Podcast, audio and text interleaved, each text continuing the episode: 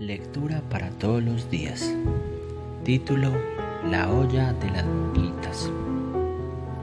Necesitaban las hermanitas de los pobres una olla grande para la cocina del asilo de ancianos.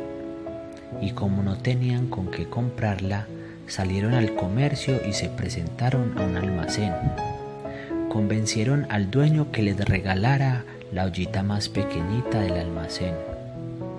Ya con esa ollita en su poder pasaron a otro almacén y dijeron al propietario, necesitamos una ollita para los ancianitos.